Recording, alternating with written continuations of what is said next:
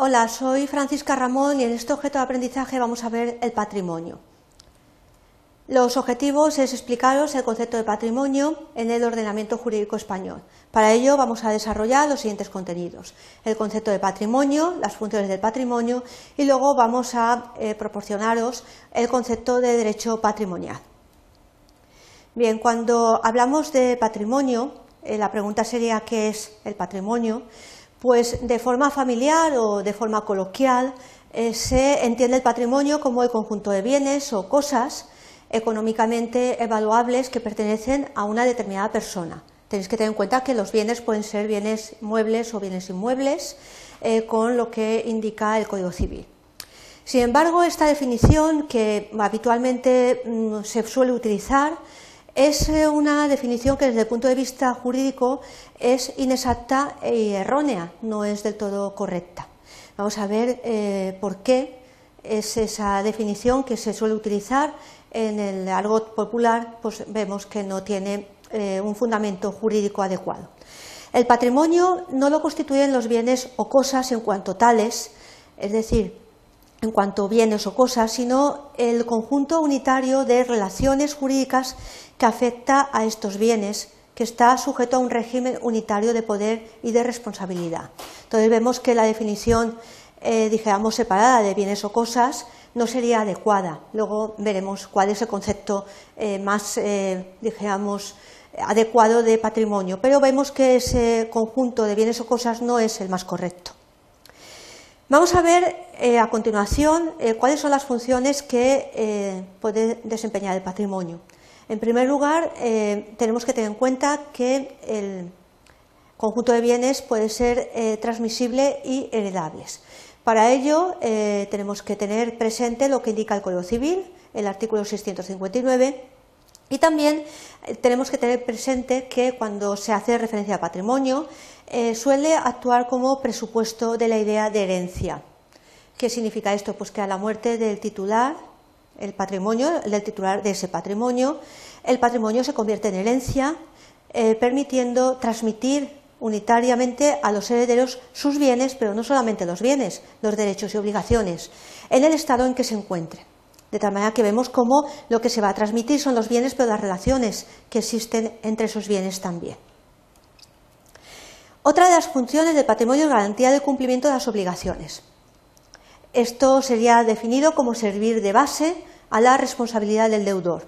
Entonces tenemos que referirnos a un artículo muy importante del Código Civil, que es el artículo 1911, que dice del cumplimiento de las obligaciones responde el deudor con todos sus bienes presentes y futuros.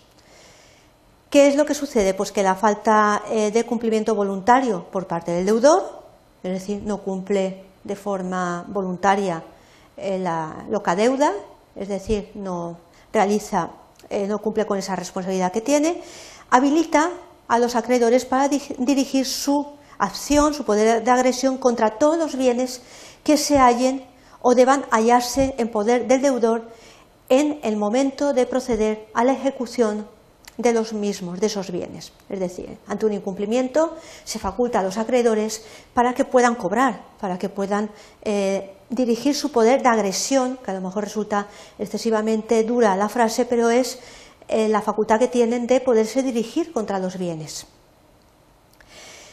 En la medida que ese patrimonio actúa eh, como garantía general, precisamente a favor de los acreedores que tienen un eh, derecho de crédito a favor del deudor, de las obligaciones que haya contraído, se articulan medidas de control para evitar lo que es la insolvencia del deudor, es decir, que se crea insolvente y no pueda responder de la deuda.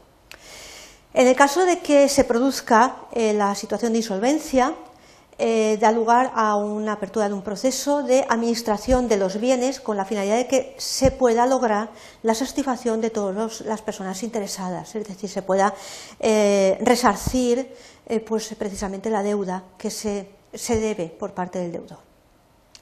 Y luego la función del patrimonio que resulta muy interesante es el intercambio de bienes es la figura de la subrogación real. Se produce cuando un conjunto de bienes concretos de ese patrimonio ha de ser sustituido por otros en virtud de una demanda u obligación de restituir. Por ejemplo, la obligación de restituir el precio, más los intereses y las cosas, más sus frutos, como consecuencia de la nulidad de un contrato de compraventa. Ese sería un caso, eh, dijéramos, un ejemplo para que lo pudierais entender un poco mejor. Y por último, ya nos aproximaríamos al concepto de derecho patrimonial.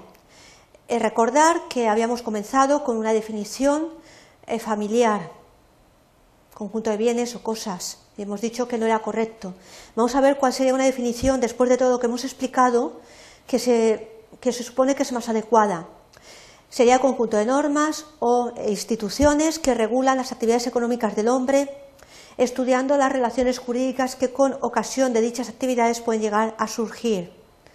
De tal manera que vemos cómo es una definición, un concepto mucho más completo, que no abarca solamente a los bienes o cosas de forma separada o individualizada de esas relaciones jurídicas que nacen precisamente de las actividades.